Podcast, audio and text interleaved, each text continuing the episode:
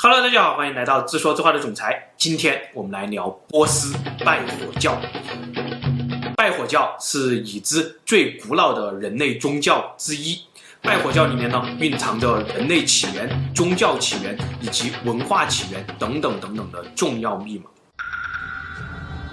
一说到拜火教呢，我想大家都会想到《倚天屠龙记》吧，想到武林圣火令，想到小昭、张无忌、赵敏、谢逊、杨逍、徐达、常遇春、明教、明朝，太多太多了。金庸先生呢，在这里暗示了无数的文化密码啊，比如明朝的背后是明教，明教的背后是摩尼教，摩尼教的背后正是拜火教啊。金庸先生在这里一顿操作下来，云里雾里。他呢，有意让这些文化密码云山雾绕，而真正当你拨云见日以后，你会真心的佩服金庸啊！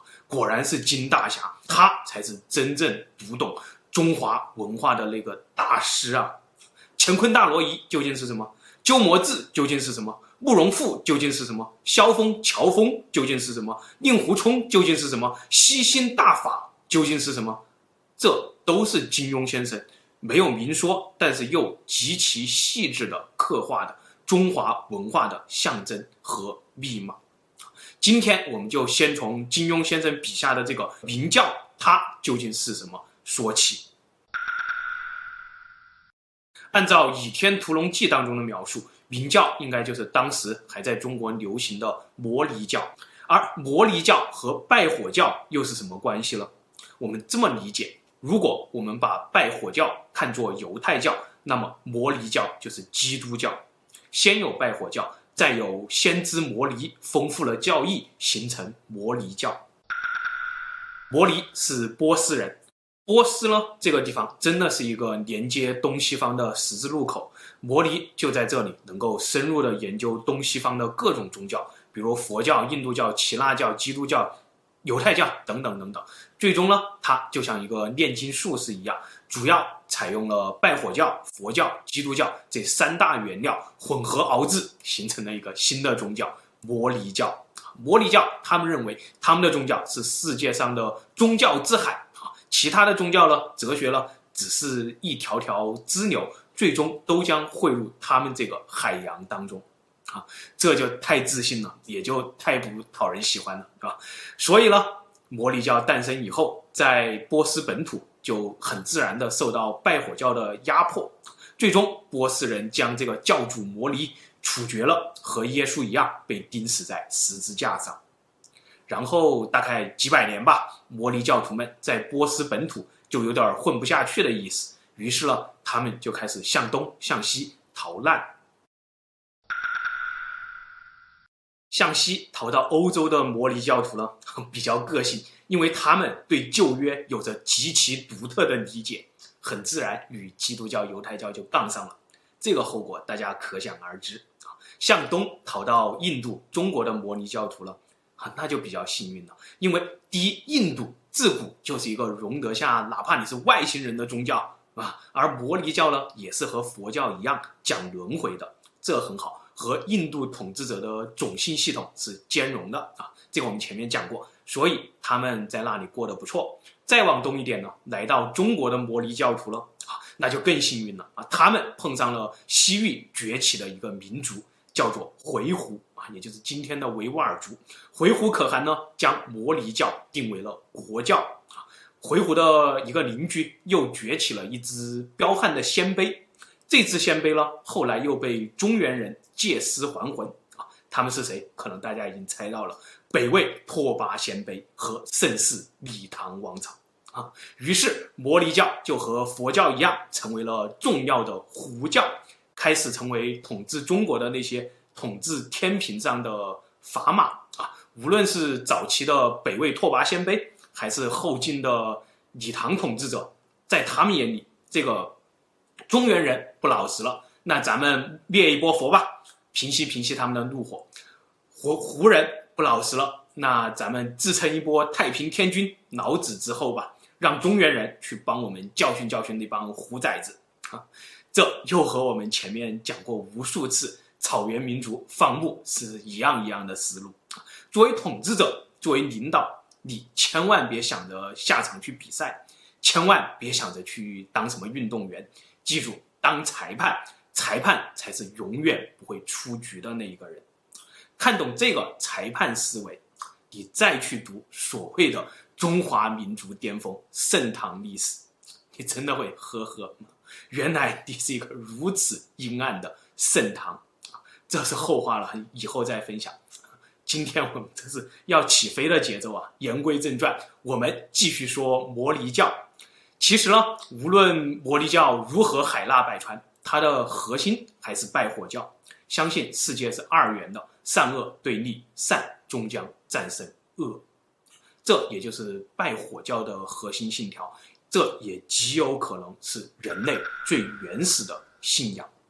拜火教的起源非常非常的早，究竟在哪里呢？究竟起源于什么时候呢？这可能是和大洪水、伊甸园相关的史前人类线索。我们先往后放一放。现在呢，我们只知道大概公元前五百年啊，算是和孔子、苏格拉底同一个时代。有一位波斯的圣贤叫做索罗亚斯德，他改革了波斯的传统多神教，创立了一个唯一真神信仰的索罗亚斯德教，开始宣扬唯一的真神，也就是善神。阿胡拉马自达，对，你没有听错，就是日本的那个汽车马自达。马自达的车标其实就是拜火教 logo 的简化。这个马自达呢，善神必将战胜邪恶之神安格拉曼纽。我们的世界正是善恶的战场，无论你从善还是行恶，最终都会在这场大战结束后接受最终的审判。而唯一的真神。马自达是没有形象的，他在人间的化身就是熊熊烈火，所以我们要拜火。这个教义听上去是不是太高大上了？但是我们转过来用凡人的眼光看一看啊，拜火教的这个 logo 怎么和阿鲁纳奇的 logo 这么像啊？拜火教的教义怎么这么像恩基与恩利尔两波阿鲁纳奇的大战呢？更巧合的是，贵教。拜火教兴盛的这片两条河之间的肥沃土地，也正是阿努纳奇当年降临的地方啊！拜火的信仰究竟是什么？和阿努纳奇有关吗？要讨论这个话题，我们先把拜火教说清楚。什么是拜火教？前面我们说到了索罗亚斯德创立了拜火教，那索罗亚斯德既然是和孔子、苏格拉底同时期的人物。他所创立的这个索罗亚斯德教，也就是拜火教，为什么会是人类最原始的信仰呢？解答这个问题，我们从“天”这个汉字说起。天，苍天、天子、老天爷，这是我们中国人最传统的信仰，我想应该没有人反对吧。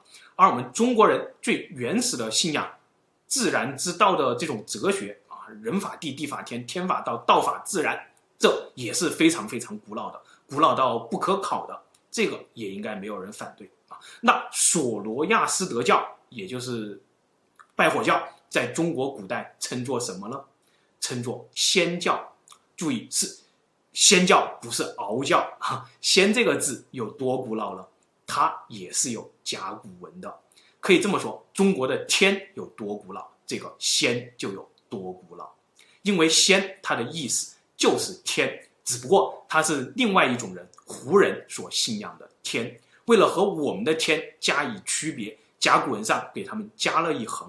啊，到了先秦的篆书，汉代的《说文解字》就用“天”加上一个代表“成”的四字边来加以区别，“先，胡天也”。啊，所以这个字的古音很可能就是“天”。先教、拜火教也可以叫做天教。我是不是顿时觉得非常高大上了？他们的先知呢，索罗亚斯德创立了先教，不是原创，而是将文化总结成了宗教。这就和我们道教历史上张角搞了个太平道，张鲁搞了个五斗米道是一个道理。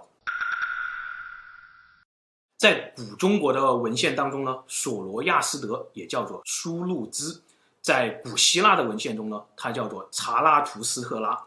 所以，尼采的超人哲学喊出“上帝已死”的那本经典之作《查拉图斯特拉如是说》，最早的汉译本就叫做苏路之语录。分享到这里，我想起很多很多年以前，我的学姐跟我说的一句话：原来尼采的哲学不过是在复兴拜火教啊！搞不好尼采的这句“上帝已死”就是在翻译道教宗师张教的那句“苍天已死，黄天当道”。这又是要起飞的节奏啊！我们这里就再挖一个坑。库布里克，也就是传说中制作美国登月视频的那位导演，他的经典电影《二零零一太空漫游》就是在翻译尼采的《苏路之语录》，就是在讲超人哲学，在讲苍天已死，黄天当道。如果大家不想看《苏路之语录》，可以去看看这个科幻电影。第一个小故事，现在大家都过圣诞节，但大家记得两千零一十九年前的十二月二十五日那天夜里，圣经中所记载耶稣出生的时候发生了什么事儿吗？熟悉圣经的朋友可能都知道，这个时候三位来自东方的博士前来朝拜耶稣，所以有了圣诞节。而后世的学者呢，研究来研究去，发现圣经上写的这三个博士。原文是 “magi”，而这个 “magi” 极有可能就是拜火教祭司的意思。而这种博士寻找转世灵童的习俗，怎么看都太不西方了吧？这背后的秘密太大了，我不敢瞎说啊。第二个故事，公元前六百年左右，犹太人被巴比伦帝国征服了啊，成了巴比伦之囚。这个故事很有名。而这之后呢，波斯人干翻了巴比伦啊，解救了犹太人，让他们回到了自己的故土以色列。犹太人对这群信仰拜火教的波斯人，那真的叫感恩戴德啊。于是，波斯的拜火教潜移默化当中，犹太教的教义就多多少少融入了很多拜火教的思想，比如这个著名的善恶二元论，最终就通过犹太教演变成基督教的天使、恶魔。天堂、地狱、末日审判、唯一真神等等等等。最后一个小故事：波斯，也就是今天的伊朗，早就已经是穆斯林的天下了。除了隐藏在文化当中的一些基因，拜火教在波斯已经几乎绝迹了。而在全世界范围之内呢，最主要的拜火教信徒的聚集地是印度，是我们前面分享过的那个神秘的古吉拉特邦。他们叫做帕西人啊，帕西也就是波斯的另外一种音译，但他们呢只有不到十万人口了，是印度十亿人口的万分之一都不到，但他们呢却是印度政治经济的实际控制人，在印度政坛只手遮天的尼赫鲁甘地家族，印度最大的商业集团塔塔集团，这都是帕西人啊。好了，最后一个问题。如此高大上又如此古老的拜火教，为什么没有成为今天世界上的主流宗教呢？因为两千三百多年前，亚历山大灭了波斯，搞了一场波斯版的焚书坑儒啊，无数的拜火教祭司被杀，经书被烧，从此拜火教的原教旨无人知晓了。他们拜的这个火究竟和外星人和阿鲁纳奇有没有关系了，也就没有人知道了。我们的故事终于又回到了亚历山大下期继续